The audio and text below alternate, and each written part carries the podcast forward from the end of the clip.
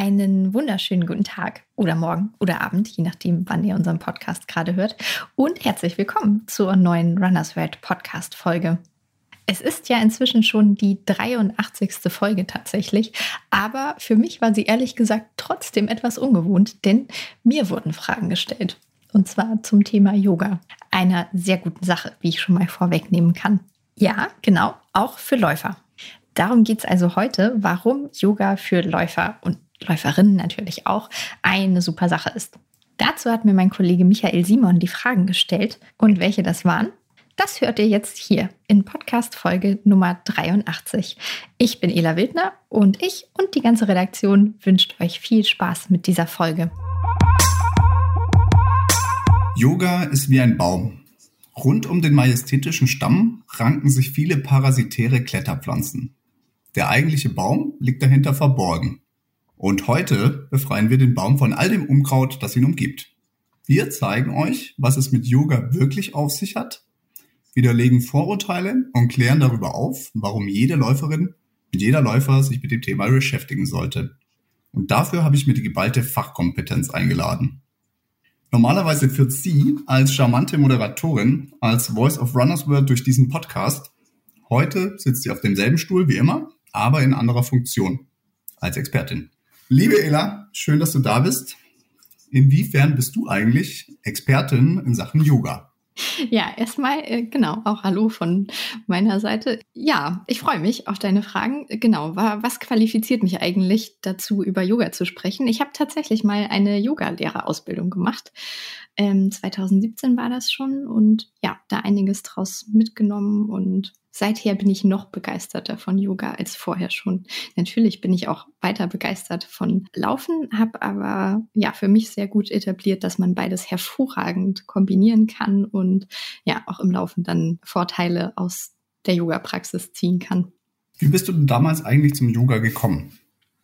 Ja, das war so ein bisschen, mm, weil es sein musste oder beziehungsweise weil ich irgendwie eine ganze Serie von Laufverletzungen hatte, die dazu führten, dass ich eben nicht laufen durfte auf ärztlichen orthopädischen Rat hin. Und dann, ja, hat man irgendwie plötzlich die Zeitfenster, die man sonst mit Laufen verbringt, ja, zur, zur freien Verfügung und wird dann irgendwie äh, doch recht schnell unausgeglichen. Und dann ist natürlich die Frage, gut, was, was kannst du jetzt noch machen?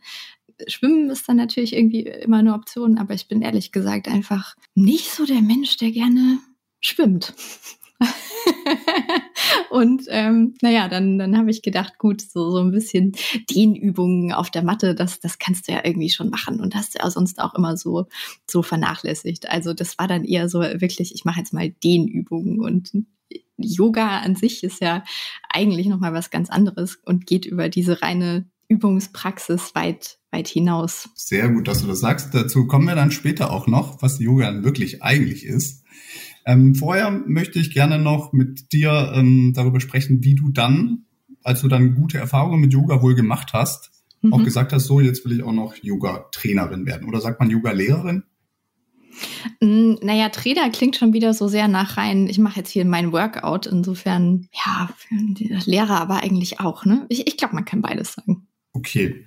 Und was hat sich in deinem Leben konkret durch das Praktizieren von Yoga verändert?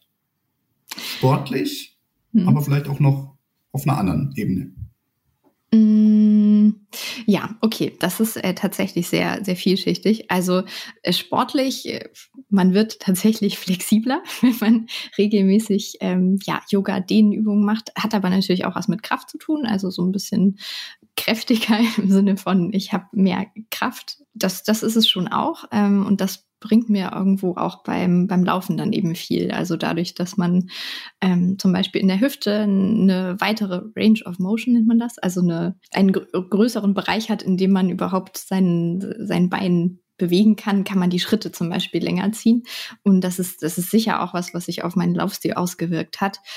Ja, was da auch mit reinspielt, ist so, so das Körpergefühl. Also da geht's jetzt so ein bisschen in die anderen Dimensionen des Yoga. Es ist eben nicht nur, ich dehne mich, sondern ich horche auch ganz viel in mich rein. Also ich muss ja überhaupt gucken, wie, wie weit kann ich jetzt gehen, ohne dass es weh tut. Also das ist so, ja, vielleicht ein, ein Kernelement des, des Ganzen, so dass man schaut, okay, wie fordere ich mich, aber überfordere mich nicht. Also wie zieht es so ein bisschen, wenn ich versuche, mit den Fingerspitzen zu den Zehen zu kommen, aber wie weit kann ich gehen, ohne dass es eben weh tut. So, und genau da will ich hin. Also es hat ganz viel mit eigener Körperwahrnehmung und Beobachtung auch zu tun. Und das wirkt sich dann schon auch auf andere Lebensbereiche aus, wenn ich einfach überhaupt erstmal so, einen so einen Fokus habe, ähm, zu horchen, was, was tut mir gut. So, und das ähm, ja, merkt man dann irgendwie auch im Alltag, dass man sich genauer überlegt, tut es mir jetzt wirklich gut, die Schokolade zu essen? Oder ist ein Stück Obst irgendwie das, wonach ich mich dann doch irgendwie besser fühle? Okay, also es geht ähm, neben Flexibilität, Kräftigung auch um das ganze Thema Wahrnehmung, in sich selbst besser reinzuhören.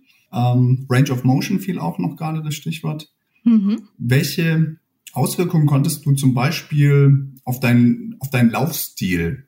Gab es da vielleicht irgendwelche Auswirkungen durch das Praktizieren von Yoga? Mm, ja, also ich habe das jetzt nie professionell analysieren lassen irgendwo im Labor.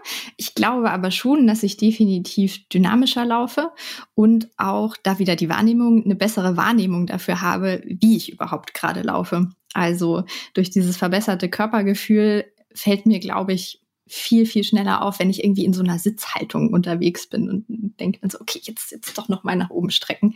Ähm, das passiert ja Leuten ganz, ganz schnell mal, die wie du und ich eigentlich den ganzen Tag am Schreibtisch sitzen und dann sitzt man auch noch im Auto, in der Bahn, auf der Couch. Also eigentlich sitzen wir den ganzen Tag nur rum und das ist für unseren Körper gar nicht mal so gut. Nein, im Gegenteil, das ist sehr, sehr schlecht. Und naja, wenn man mal so ein bisschen drauf achtet, dann sieht man das auch bei vielen Leuten am Laufstil, dass sie so ein bisschen eingeknickt aussehen.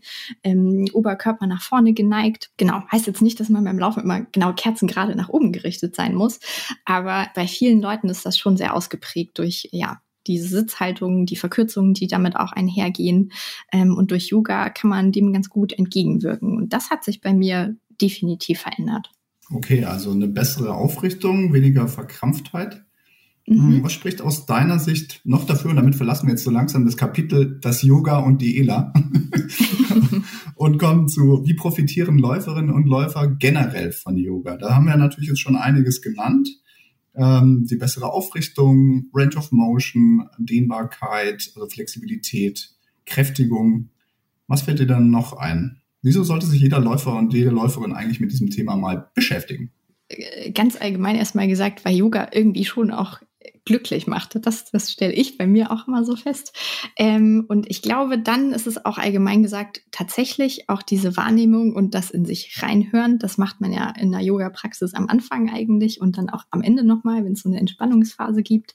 Und ich glaube, das tut jedem Läufer gut. Trainingspläne sind super, ähm, die motivieren einen, aber ja, wir Läufer haben dann, glaube ich, so eine Tendenz, einfach immer laufen zu wollen und dann so ein bisschen Maß und Mitte zu verlieren ab einem gewissen Punkt und dann einfach nur zu laufen, laufen, laufen, laufen, laufen. Und manchmal ist es vielleicht auch ganz gut, ein bisschen langsamer zu laufen oder nur kürzer zu laufen. Und ja, ich glaube, Yoga hilft uns Läufern dabei, dann, ja, dann besser auf die, auf die Signale des Körpers zu hören und eben vielleicht nicht nur auf die Uhr zu gucken und stumpf eine Pace zu laufen, obwohl man sich dabei an dem Tag, wo man es gerade läuft, total überfordert.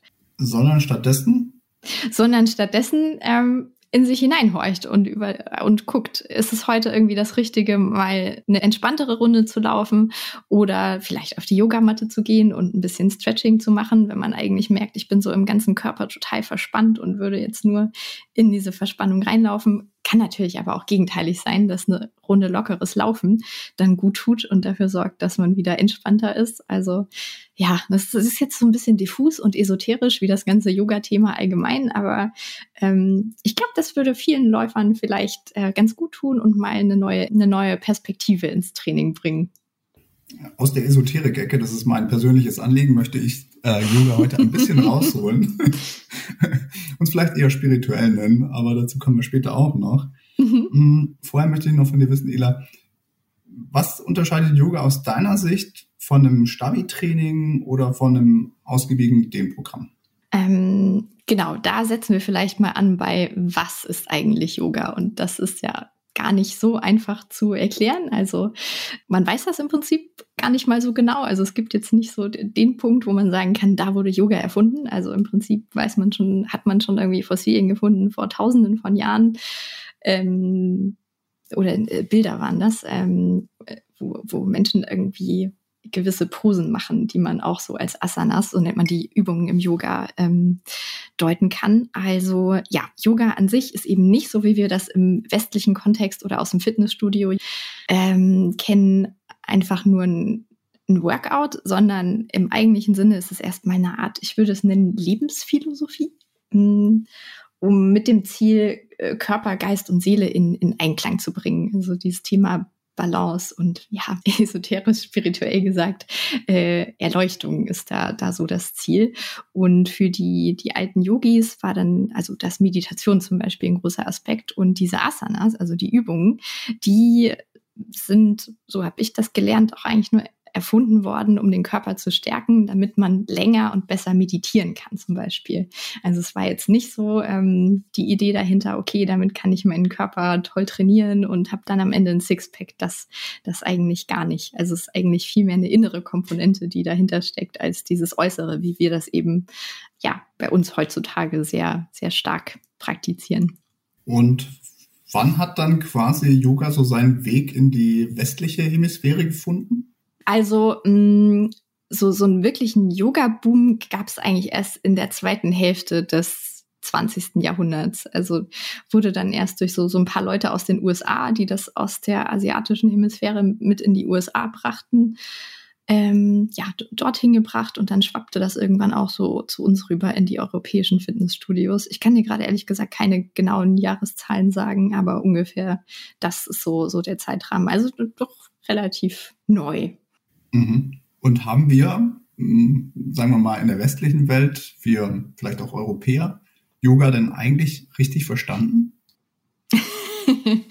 Hm, ja, da ist auch wieder die Sache, es gibt halt auch nicht das Yoga. Also ähm, ein, wie ich finde, sehr kluger Satz ist, es gibt eigentlich letztlich so viele Yoga-Stile wie Leute, die Yoga praktizieren ähm, oder zumindest so viel wie Yoga Lehrer da sind, die dann ihre eigene Schule haben. Also die Ansätze sind da ganz, ganz verschieden.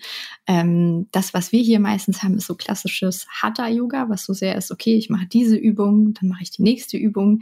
Es gibt aber auch Stile, bei denen ist es in der körperlichen Praxis so, dass man viel fließender agiert. Also das sieht dann fast schon tänzerisch aus.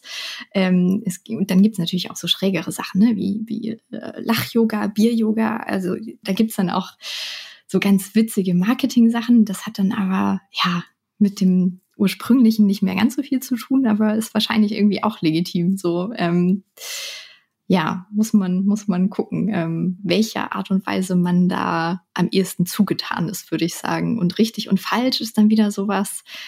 Eigentlich ist genau das nicht Yoga. So, also ich glaube, am richtigsten ist es wahrscheinlich zu sagen, Yoga nimmt erstmal ganz viel an, so und dann gibt's falsch fast gar nicht. Also so ein Satz, der mich äh, ja auch begleitet, war Practice and all will come. Also mach einfach und der Rest passiert dann schon von allein. Ich glaube, gerade das ist wichtig, dass man sich da eben gar nicht so einen Druck macht. Ist es jetzt richtig oder falsch? Das ist schon mal sehr, sehr schön. Du hast gerade von den verschiedenen Yoga-Richtungen ähm, äh, erzählt. Und es gibt offensichtlich noch ein paar Milliarden mehr. ähm, aber ich habe mir mal so ein paar aufgeschrieben. Und mhm. ähm, zum Beispiel Ashtanga, Hatha, Kundalini und Yin Yoga. Teile davon habe ich auch schon praktiziert, kann dir jetzt aber nicht mehr zuordnen, was was ist. Mhm. Wie finde ich denn als Beginner oder als Beginnerin den für mich richtigen Yoga-Stil? Worauf kann ich da achten? Mm, also grundsätzlich würde ich immer sagen, äh, ausprobieren. Denn letztlich kann man nur wissen, wie es sich anfühlt, wenn man es tatsächlich mal ausprobiert hat. Ähm, es ist aber schon so, dass man sagen kann, es gibt eher ruhigere Varianten. Also das wäre zum Beispiel das besagte Hatha-Yoga, wenn es mir eher darum geht, ein bisschen mehr zu dehnen, wenn ich sonst vielleicht schon ähm, ja, für, für Krafttraining in noch ein bisschen ins Fitnessstudio gehe oder so, dann würde ich wahrscheinlich sagen, ähm, ja, eher so ein ruhigerer Yoga ist die Hatha-Yoga oder Yin-Yoga ist das, das Allerruhigste, was man so machen kann. Also da geht es im Prinzip darum, gar keinen einzigen Muskel anzustrengen und nur sehr lange in äh, einer Position zu entspannen. Ja, wenn man jetzt noch so, so gar nicht in der Yoga-Welt drin ist, würde ich genau, also erstens möglichst viel ausprobieren und vielleicht auch mal mich im Freundeskreis umhören. Ich glaube, Mittlerweile ist es so, dass wahrscheinlich jeder mindestens irgendwie ein, zwei Personen kennt, die schon mal irgendwo irgendwie Yoga gemacht haben und man sich dann einfach mal erzählen lässt, okay, war das jetzt eher anstrengend, eher entspannend? Ähm, wo hast du das gemacht? Würdest du das empfehlen? Ähm, ja, oder auch erstmal sich vielleicht ein YouTube-Video anguckt ähm, und da ein bisschen Yoga macht, wobei das ein bisschen mit Vorsicht zu genießen ist, gerade als Anfänger. Ähm, es gibt da super viel. Ich bin auch totaler Fan des Internets in diesem Falle, weil ja, da äh, ganz viel zur Verfügung gestellt wird, mit dem man so für sich rumexperimentieren kann und das ist toll. Aber ähm, es macht schon weiter Sinn, dass es auch physisch lehrende Yoga-Fachkräfte gibt, die einem dann den einen oder anderen Tipp geben zur Körperhaltung, ähm, wie man jetzt dies, das, jenes besser machen kann oder wo man vielleicht auch gerade in einer Fehlbelastung ist oder zumindest nicht dahin dehnt, wo man das eigentlich haben möchte. Sehr gut, Oela. Du greifst mir schon vorweg. Zu den Themen kommen wir auch gleich noch. Vielleicht noch ein Tipp für Menschen, die sagen, so wenn ich nicht geschwitzt habe, war es kein Sport und ich möchte Yoga als Sport machen. Mhm. Ähm, welche ist denn sehr intensiv? Wo kommt man denn äh, sehr ins Schwitzen? Bei welcher Yoga-Richtung? Also am allermeisten ins Schwitzen kommst du wahrscheinlich beim Bikram-Yoga. Das ist das Yoga, das man in einem, ich weiß gar nicht, 30 Grad oder noch heißeren Raum macht. Ähm, also da wird's dann schon per se warm, auch wenn man sich gar nicht wirklich bewegt. Ähm, ansonsten ist so Vinyasa Flow Yoga heißt das, so das, was dann auch so ein bisschen fließender ist mit, wir machen dann so ein bisschen liegestützartig und in die nächste Position und genau, da, da wird's einem dann schon wärmer, mir zumindest. Könntest du für die, die sich unter Yoga jetzt noch so gar nicht viel vorstellen können, einfach mal kurz beschreiben, wie läuft so eine Yoga-Session ab? Wie lang ist die? Und was macht man da eigentlich so? Genau, man ähm, ist in einem möglichst gemütlichen Raum. Ähm, man braucht dann natürlich eine, eine Matte dafür. Ähm, notfalls geht's auch ohne, aber mit ist schon besser, einfach wenn man ja viel die Hände, Füße auf dem Boden hat und nicht wegrutschen möchte. Das geht dann eben mit, mit Matte ein bisschen besser. Ähm, Dauer ist ja die meisten so zwischen einer Stunde und 90 Minuten. Ähm, das ist schon ganz gut, weil man am Anfang auch so noch eine kurze Phase des Ankommens hat. Also meistens ist das so, man, man sitzt oder liegt auf der Matte und dann erzählt die Person vorne erstmal so ein bisschen was zur, zur Stunde. Also das ist das ist in der Regel eben so, dass dann kurz gesagt wird, was haben wir heute vor? Wir kräftigen oder wir kümmern uns heute besonders um die Beinmuskulatur oder heute stehen die Schultern im Fokus. So genau, so ist das meistens zu Beginn und dann ja geht es los mit eher leichteren Übungen und dann steigert man sich in der Regel über die Stunde hinweg etwas und ja, mehr kann ich darüber eigentlich auch gar nicht sagen. Das ist jetzt halt auch wieder so abhängig von dem Yoga-Stil, in dem man sich gerade befindet. Das ist dann super verschieden, was aber im Prinzip oder ja, was dann bei allen aber wieder gleich ist, ist die sogenannte Endentspannung. Hm, Shavasana nennen wir die. Ähm, aus dem Sanskrit kommen übrigens all diese, diese lustig klingenden Namen, das ist so ja altindisch. Genau, und da liegt man tatsächlich dann einfach nur noch auf der Matte und versucht gar nicht mehr zu denken. Und das ist echt richtig, richtig schwierig. Und da haben wir wieder so die Verknüpfung von Körper und Geist, die da dann in jeder Yogastunde am Ende nochmal deutlich ihren Fokus hat. Das ist absolut meine Lieblingsasana, weil da mache ich am wenigsten körperlich falsch. Aber vielleicht eben auch doch, weil, weil diese Trennung von Geist und, und Körper ja schon auch extrem anspruchsvoll ist. Ja, also viele sagen, das ist die wichtigste Übung in jeder Yogastunde. Und man kann tatsächlich, ja, falsch habe ich ja immer so meine Probleme mit, aber man kann da tatsächlich viel zu angespannt sein. Also dieses Loslassen ist, ist total schwierig für uns, ähm, ja, mediengeprägte Menschen, die ständig irgendwie auf Flimmerbildchen gucken und irgendwas zu tun haben und von A nach B hetzen. Und dieses Loslassen, das ähm, ja, fällt den meisten sehr schwer. Mir auch, muss ich sagen. Und oft geht es mir dann so, dass ich feststelle, ah, ah, okay, jetzt, jetzt hast du hier die Schultern irgendwie doch noch ganz schön angespannt. Aber jetzt hast du da auch schon wieder drüber nachgedacht. So. Und das ist dann total schwierig, sich nicht schon wieder in so einen Gedanken reinzuhängen und dann wieder entsprechend äh, den Körper verkrampfen zu lassen. Ja. Mhm. Ähm, vielleicht noch ergänzend, so aus dem, was ich bisher an Yoga-Erfahrungen gemacht habe, ein bisschen was. Ähm, mhm. Man nimmt ja unheimlich viele verschiedene Stellungen ein. Gut, du hast jetzt gesagt, bei Yin-Yoga nicht unbedingt, da bleibt man in, in wenigen. Aber sonst ist es ja schon ein, ein ähm, ja, eine Abfolge, an, mhm. eine, eine Vielzahl an wechselnden Positionen, die man im Laufe der Stunde einnimmt, ähm, wo man auch viel mit der Atmung arbeitet. Mhm. Also gewisse Bewegungen macht, wenn man einatmet, gewisse Bewegungen macht, wenn man ausatmet. Und ähm, manchmal sind sie statisch und manchmal dynamisch. Kann man mhm. das so zusammenfassen? Ja, das ist eine sehr gute Zusammenfassung. Und da bringst du auch noch einen Aspekt rein, den ich jetzt noch gar nicht so angesprochen habe. Die Atmung ist tatsächlich auch was Zentrales beim Yoga und auch für Läufer dann wieder gut und für Leute, die viel sitzen, mal bewusst auf die Atmung zu achten und festzustellen, oh, verkrampfe ich eigentlich gerade im Zwerchfell oder atme ich irgendwie falsch rum. Das passiert tatsächlich auch bei Dauersitzern häufig, dass man, ähm, kann man jetzt direkt mal zu Hause ausprobieren vielleicht oder darauf achten, ähm, dass man, wenn man sitzt, dazu neigt, wenn man einatmet, den Bauch einzuziehen. Aber eigentlich möchte ich das ja genau andersrum haben. Denn wenn ich einatme, sollte der Bauch sich ausziehen, denn da will ja Luft rein. Und wenn ich ausatme, sollte der Bauch wieder sich zusammenziehen. Genau. Also nach Möglichkeit sollte die Atmung so tief gehen, auch im Alltag, dass ich bis in den Bauch hineinatme und nicht nur in den Oberkörper, in die Lunge rein quasi? Naja, das ist ja so die Idealvorstellung für, ich kann eben mit einem Atemzug möglichst viel Luft und damit Sauerstoff äh, zu mir nehmen. Ähm, ja, oft schaffen wir das eben nicht und atmen nur ganz flach, so bis in irgendwie, ja, im, im, im Brustkorb oberen Bereich.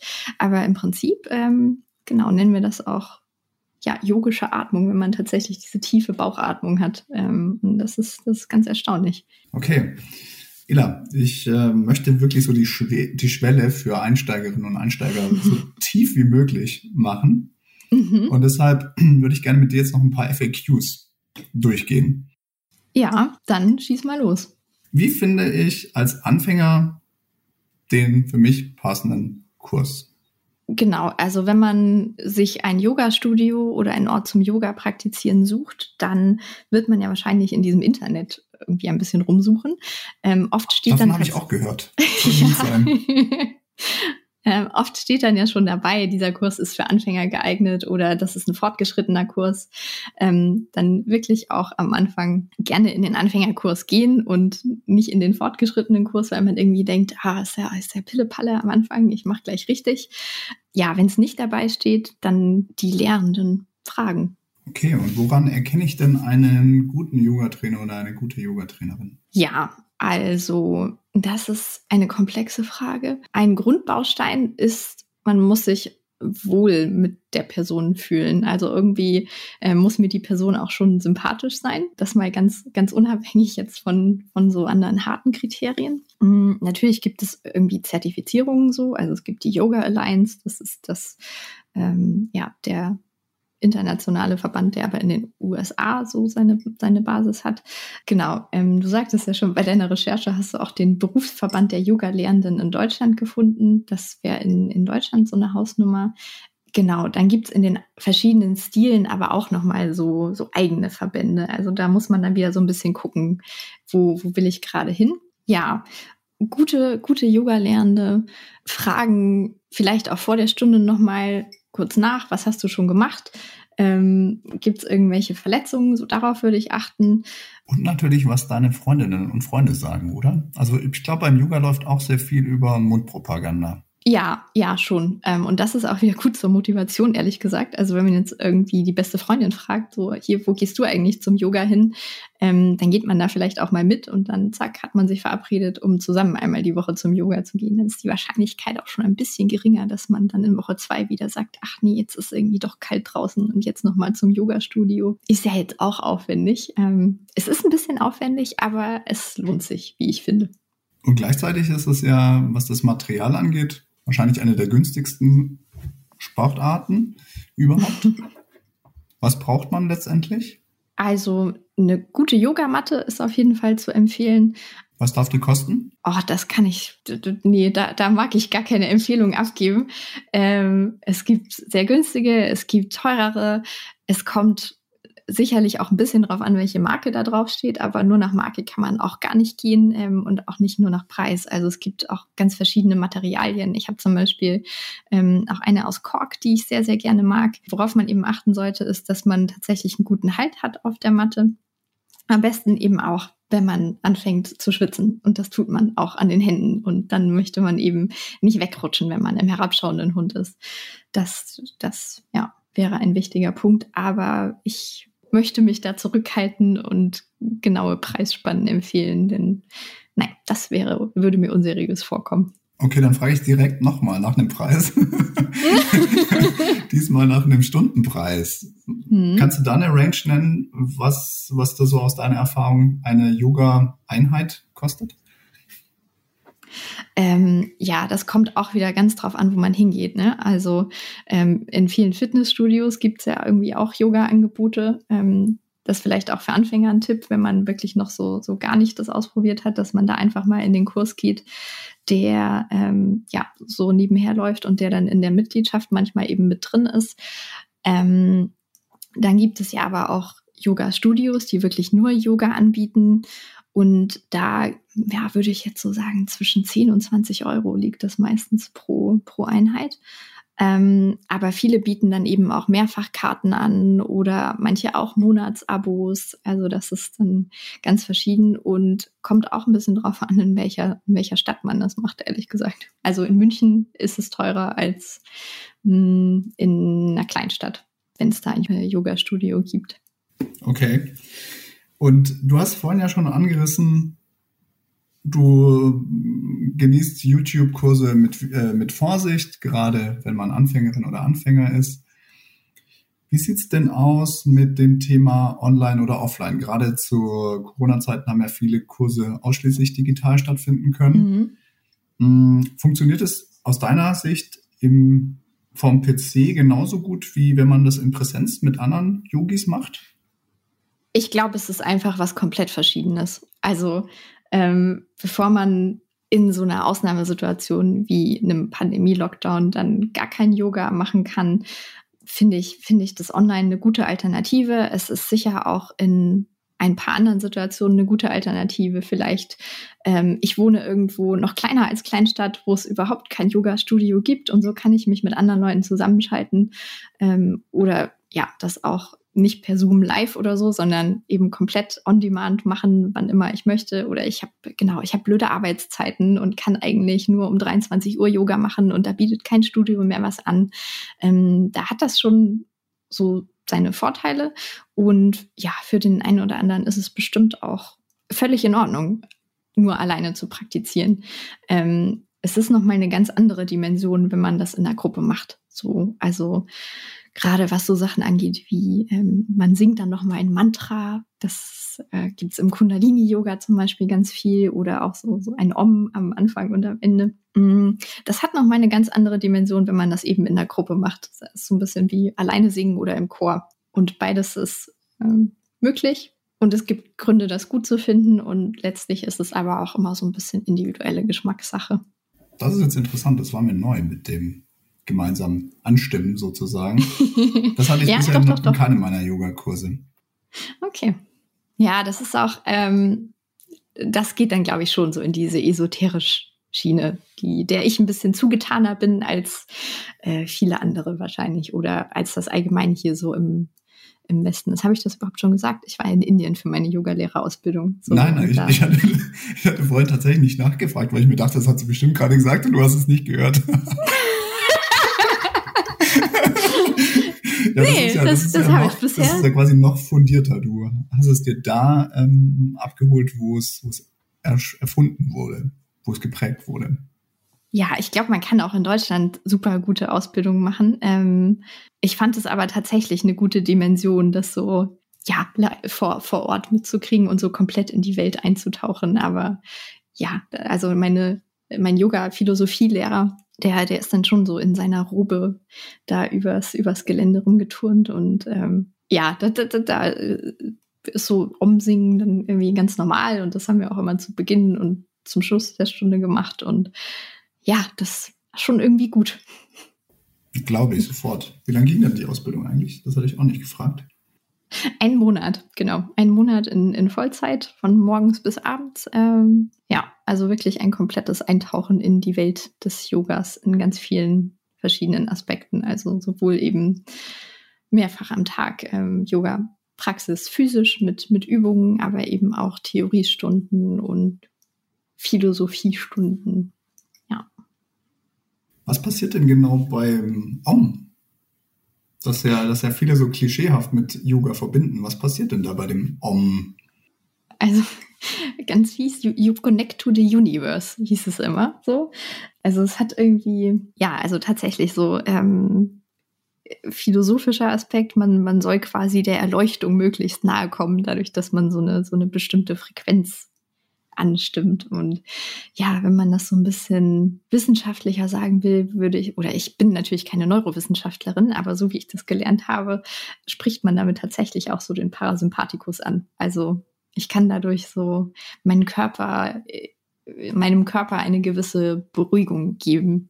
Ja. Denn der Parasympathikus ist genau dafür da, ne? dass, dass das Nervensystem wieder, wieder entspannt wird. Genau, genau, genau.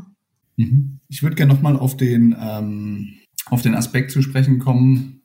Kann man denn eigentlich auch was falsch machen beim Yoga? Du hast vorhin gesagt, dass du Anfängerinnen und Anfängern raten würdest, eben in Präsenz das zu machen, damit eben jemand, der das professionell gelernt hat, mhm. eben da auch korrigieren kann. Ähm, ja, kann man aus deiner Sicht auch da also sowas falsch machen, dass es den Körper schädigt? Ja, also ich glaube, das Einzige, was man wirklich falsch machen kann, ist komplett zu viel zu wollen ähm, und über den Punkt des Schmerzes hinwegzuarbeiten. Ähm, und das möchte ich auch nochmal sagen, es ist ja überhaupt eigentlich total uneitel. Und bitte nehmt euch das zu Herzen. Es geht wirklich nicht darum, mit den Fingern die Zehen zu berühren oder möglichst weit bis zum Boden zu kommen. Es geht darum, dass man eine angenehme Dehnung hat und mit der Zeit muss man einfach immer ein bisschen weitergehen, um diese angenehme Dehnung zu haben. Und es bringt mir überhaupt nichts, wenn ich als Yoga-Anfänger hergehe und mich total überdehne und mir dadurch im Zweifelsfall eben noch Verletzungen zuziehe. Nein, also das, das lassen und einfach, ja, dem Körper vertrauen, dass er sagt, so weit gehen wir jetzt, das ist angenehm, aber weiter bitte nicht. Das, das ist ganz, ganz wichtig. Ich glaube, jetzt verstehe ich auch besser, warum du Yoga so als Ausgleich siehst zum Laufen, weil beim Laufen gehen viele Läuferinnen und Läufer sehr oft an ihre Grenzen, mhm. vielleicht auch manchmal darüber hinaus, um sie weiter zu pushen. Und bei Yoga ist es ja so das komplette Gegenteil. Du machst eben nur so viel, wie dir tatsächlich gut tut in dem Moment, richtig? Ja, also zumindest für mich ist das sehr zentral. Hm. Okay. Und wie oft sollte jetzt wie oft sollte man am Anfang Yoga praktizieren, dass es einen Effekt hat? Ist da einmal in der Woche zu wenig? Ist das genau richtig? Und äh, wie oft praktizierst du zum Beispiel Yoga? Das ist jetzt schon wieder sehr ambitioniert gedacht, ne? Wie oft soll ich das machen, damit es wirklich etwas bringt? Das ist so tief verankert in der Denke, ne? Äh, tatsächlich. Und da möchte ich auch ganz allgemein sagen, jedes Mal Yoga-Praxis ist ist gut. Und auch da sich, sich nicht stressen lassen. Also klar, wenn man jetzt einmal die Woche oder jeden zweiten Tag eine bestimmte Dehnübung macht, dann kommt man schneller, auch mal das Beispiel, weiter zu den Zehen. Aber darum geht es ja überhaupt nicht. Also wir gehen mal davon aus, so eine Yogastunde soll mir einfach gut tun. Genau, und, und das tut sie jedes Mal, wenn ich das mache und wenn ich das in der einen Woche mache und dann vielleicht zwei Wochen lang lieber intensiv das Laufen trainiere oder sonst noch viel um die Ohren habe und dann erst nach drei Wochen wieder hingehe, dann, dann ist das fein, dann ist das gut. Ähm, man kann es im Prinzip jeden Tag machen, weil es ja jetzt nicht, also ich gehe mal von Hatha-Yoga aus, jetzt nicht so das ganz anstrengende. Ähm, auch da muss man gucken. Wenn ich merke, oh, ich bin total müde, meine Muskeln schreien, nein, ich will nicht mehr, dann, dann wartet man vielleicht lieber noch mal einen Tag. Aber ich glaube, in der Regel werden junge Anfänger jetzt nicht auf die Idee kommen, jeden Morgen um sechs auf der Matte zu stehen und ein, eine harte, anstrengende 90-minütige Yoga-Einheit zu machen, sondern ja, so, so ein paar Dehnübungen kann man auch super zwischendrin machen. Ich mache das gerne, wenn ich einfach vom Schreibtisch aufstehe, um mir einen Kaffee zu machen, während der durchläuft ein bisschen Dehnübungen machen, das tut auch gut. Also so eine Mikrodosis Yoga, so oft man möchte, so oft es gut tut.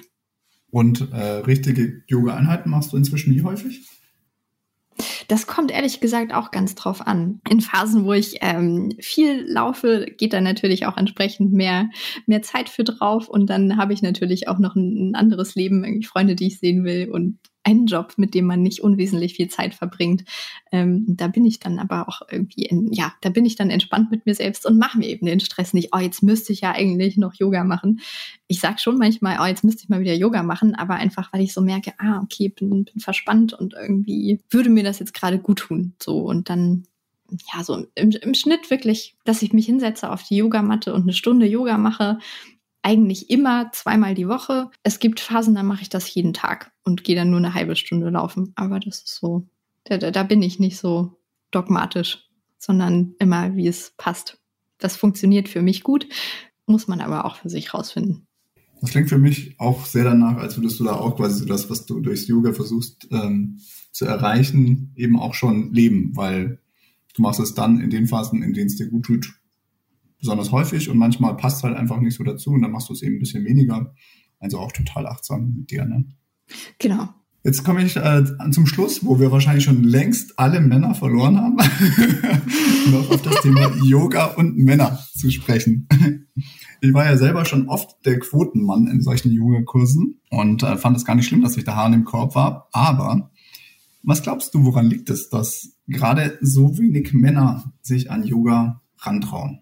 Ich glaube tatsächlich, dass es, also man muss ja aufpassen, dass man jetzt nicht so in die Klischeekiste abrutscht, aber ich glaube tatsächlich, dass Männer irgendwie oft intrinsisch eher dieses wettkampforientierte Denken haben.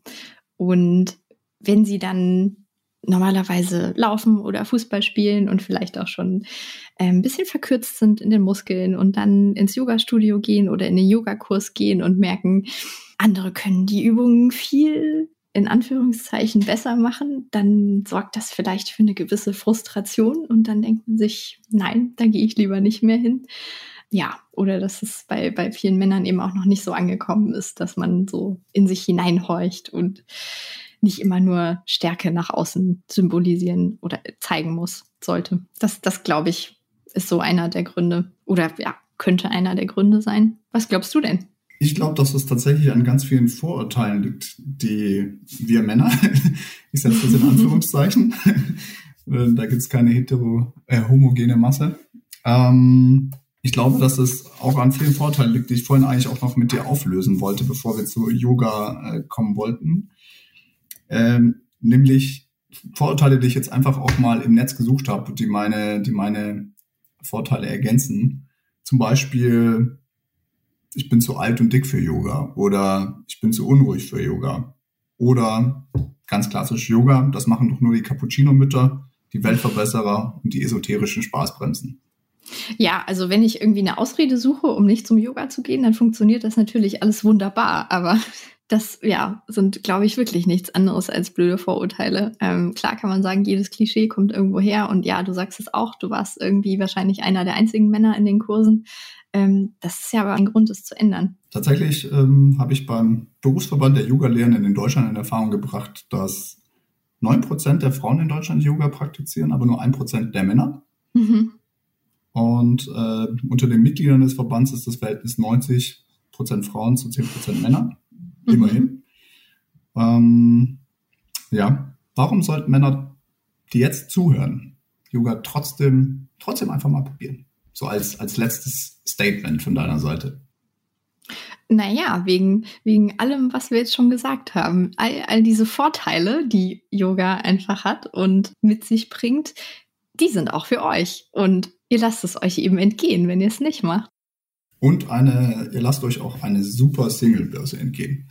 Weil Männer, die Yoga machen, wir sind in solchen Kursen rar gesät und da kommt man schon auch mal ins Gespräch. Ja, ähm, Jetzt wäre natürlich noch interessant zu wissen, wie sich das Geschlechterverhältnis der Zuhörerinnen im Laufe des, ähm, des unseres Gesprächs entwickelt hat und ob die Männer jetzt überhaupt noch diesen Appell mitbekommen haben.